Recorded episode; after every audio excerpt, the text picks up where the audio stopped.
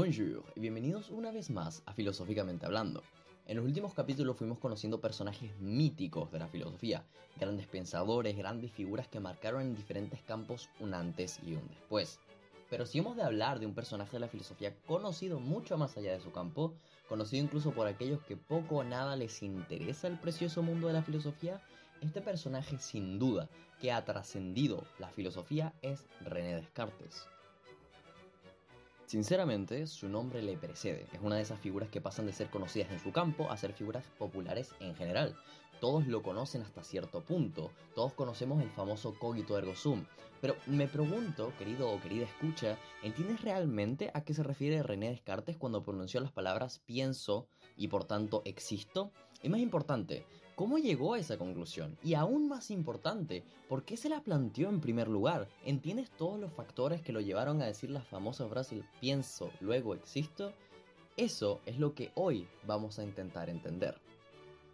René Descartes, nacido en la Lune de Turin, France, el 31 de marzo de 1596, es reconocido como uno de los pensadores más influyentes en la historia de la filosofía occidental.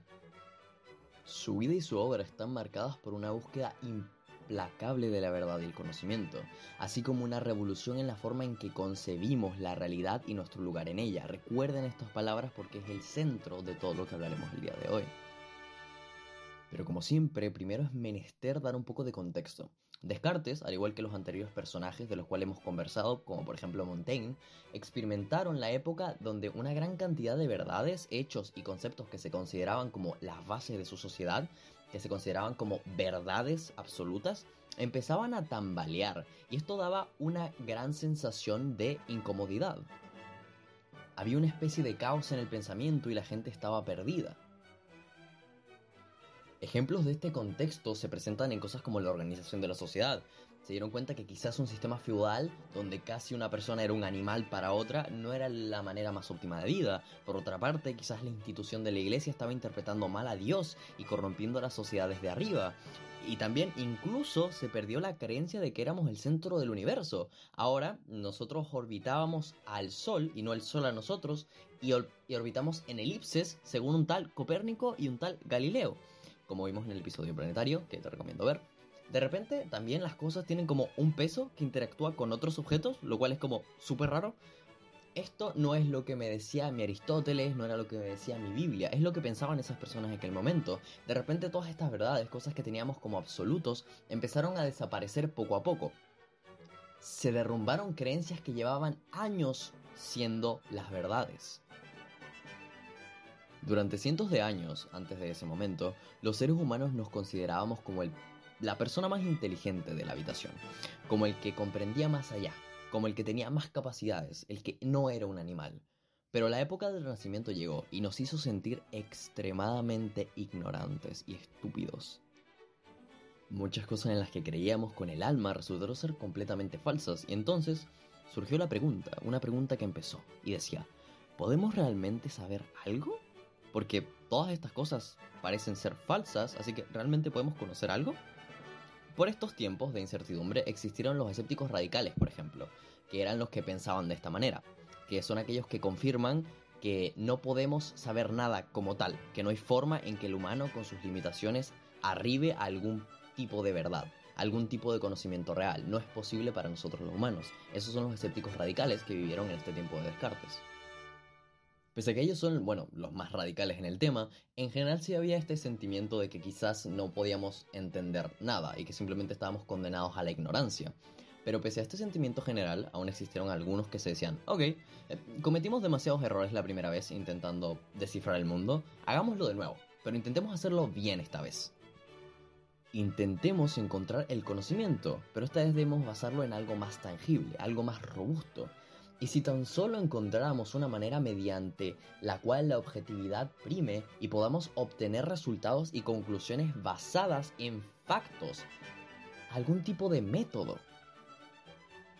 Thomas Hobbes, por ejemplo, que lo vimos en el capítulo anterior, fue uno de los pocos, junto a Francis Bacon, que en este tiempo comenzaron a hacer investigaciones para llegar a sus conclusiones filosóficas.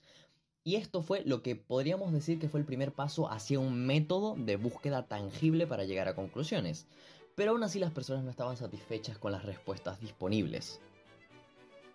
En este momento, en este momento, aquí es donde surge un debate entre dos posturas filosóficas que buscaban lo mismo, pero discutían sobre cuál era el método adecuado para llegar a estas respuestas, que podríamos llamar verdades. Es así como nace el famoso enfrentamiento entre los racionalistas y los empíricos. Y adivinen quién es el más famoso de todos los racionalistas, y además el hombre que inició el debate en sí mismo. En efecto, René Descartes. Este debate entre dos puntos de vista originó un montón, pero lo digo así, un montón de conocimiento y de puntos destacables.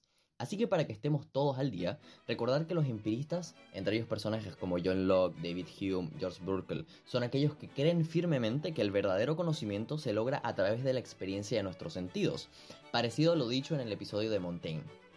Mientras que los racionalistas, entre ellos Descartes, Spinoza y Leibniz, creían que se llega al conocimiento verdadero mediante la razón, como les dije hace un momento, los dos buscan lo mismo, los dos buscan desaparecer esta bruma que estaba en ese momento en la sociedad de pensar que no se podía saber nada, los dos quieren llegar a encontrar las verdades, lo que pasa es que difieren en el método, para unos es la razón, para otros las vivencias. Recién mencioné un par de nombres y si no los conoces no te preocupes porque varios de ellos tendrán su propio episodio prontamente, ya que este debate se extendió durante un buen tiempo y como te dije hace un momento se puede sacar mucho conocimiento de él sin mencionar que este debate técnicamente daría conclusión, o mejor dicho, daría un clímax en un personaje igual de monumental que Descartes. Quizás conoces el nombre, quizás no, pero se llama Emmanuel Kant. Descartes lo inicia, Kant lo finaliza. Bastante bonito, la verdad. Después de este contexto, hablemos de lleno sobre la filosofía de Descartes. Descartes digamos que respondía a un personaje en sus obras, un personaje con todos los conceptos de la vida simplificados. En esencia, este personaje representaría a la mayoría de la población. Viviendo con miedo, la mayoría de personas se abruman ante la presencia de cosas diversas y complejas. Y ante este tipo de cosas, las personas prefieren simplificar, buscar lo blanco y lo negro intentando simplificar algo para entenderlo y no sentirse tan tontos, para no sentirnos tan tontos. Como seres humanos buscamos constantemente sentirnos en conocimiento, en control de las situaciones. Estamos cometiendo un acto extremadamente peligroso para nuestra calidad de vida si hacemos estas simplificaciones de conceptos difíciles, ya que la vida no es blanco ni negro. Esta simplicidad ayuda a que la mayoría de nosotros nos sintamos en control y en conocimiento de las cosas que ocurren a nuestro alrededor o de algún rubro en específico. Muchos hacen esto para no sentirse perdidos. El típico, esto está arruinando el mundo, o esto es la causa de todo, o Q es negro, P es blanco. Déjenme decirle algo súper obvio a todas las personas que me están escuchando, y es que nada en la vida es tan simple como blanco o negro. Ya habrán escuchado esto mil veces, pero el color predominante de la humanidad es el gris. Me refiero de manera metafórica porque hay muchos matices en cada uno de los puntos de los conceptos difíciles de la humanidad, no de manera literal, por si acaso. Pero volviendo al punto del que estábamos hablando, para Descartes esto obviamente no es la forma adecuada de vivir. Las simplificaciones no, no, no, para él no. Para Descartes lo primero que hay que aceptar es una realidad y es que somos tontos. Y hay muchos conceptos que aceptamos como verdades de pequeños sin cuestionárnoslo mucho. Una vez aceptada esta realidad de que hay muchas cosas que aceptamos y que realmente no cuestionamos mucho, que se nos fueron dadas, debemos comenzar a construir una visión del mundo más adecuada en base a cuestionarnos nuestras creencias más arraigadas. Y no solo cosas como por qué esto, o por qué aquello, o por qué esta persona. Descartes va aún más lejos que estos conceptos y cuestiona quién es el mismo, quién soy yo. Pregúntate en este momento quién eres tú y entiende un poco el punto al que se refiere Descartes. Más importante que todas las cuestiones que se hace Descartes, Descartes se cuestiona la propia existencia. Porque los sentidos nos engañan constantemente, ¿no? No es que cuando dormimos podemos creer que estamos despiertos o cuando sustancias ilícitas se mezclan con nuestro cuerpo imaginamos cosas, que claramente ninguno de mis escuchas hace eso, ¿cierto? ¿No podría ser acaso que todo lo que estamos experimentando en este momento pueda ser una simulación? Muy buena película Matrix, por cierto. O quizás una serie infinita. Un saludo para mis fans de Truman Show. O quizás un experimento de un hechicero malvado. Con esta premisa, Descartes decide empezar a, dudar de absolutamente todo.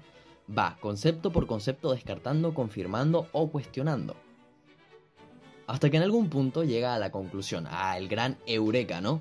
Descartes afirma y confirma que si puede estar seguro de algo, es de que está pensando.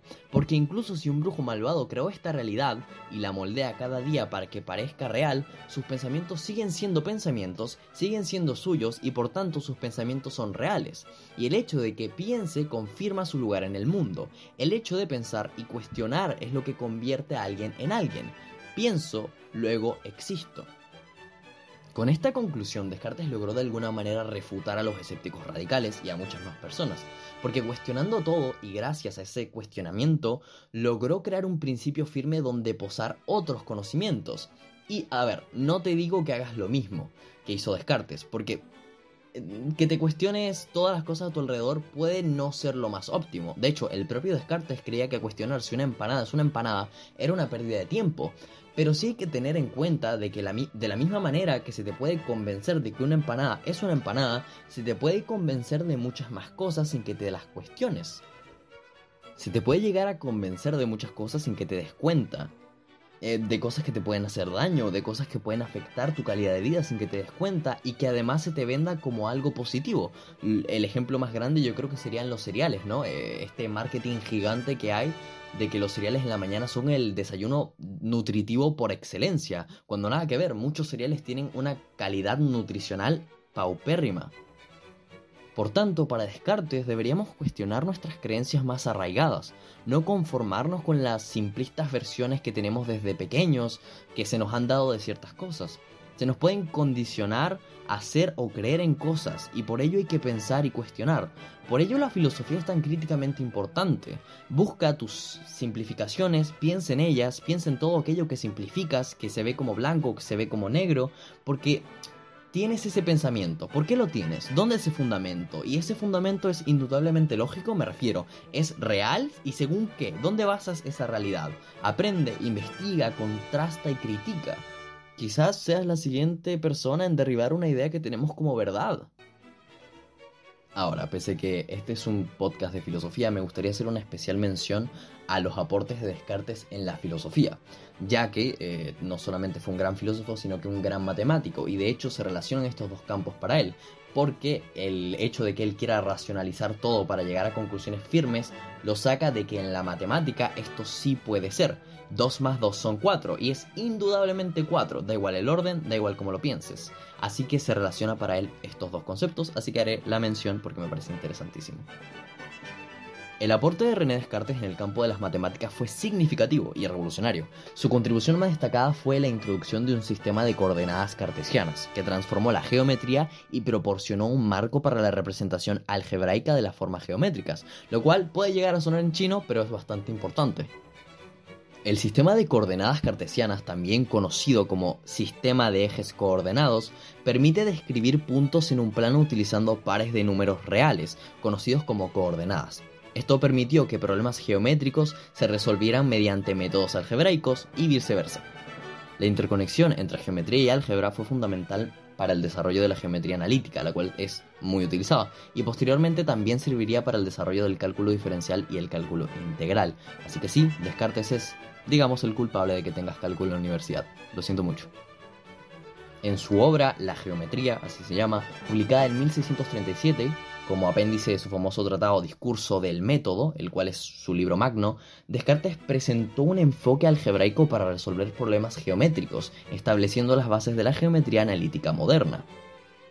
Además, Descartes desarrolló la regla de los signos para determinar el número de raíces positivas y negativas de una ecuación polinómica sentando las bases para el estudio de las raíces y ecuaciones algebraicas.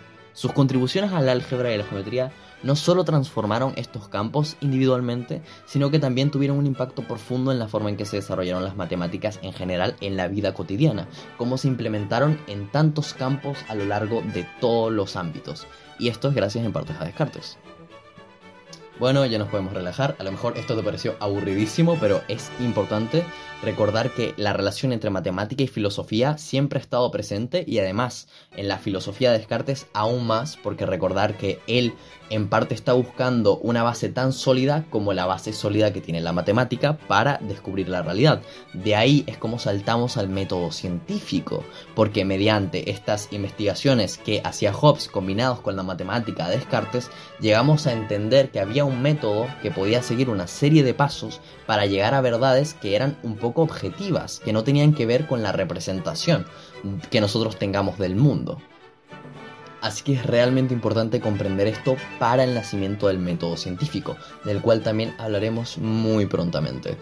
Así que eso sería todo por hoy. Espero que te haya gustado, espero que hayas aprendido sobre este personaje. Si ya sabías más de él y solamente te reforcé información, si te confundí más, si lo expliqué mal, si lo expliqué bien, déjame todo eso por Twitter o por Patreon y estaré muy pendiente a sus a su feedback, básicamente, porque mm, es importante, es importante saber si están entendiendo las cosas como las estoy explicando.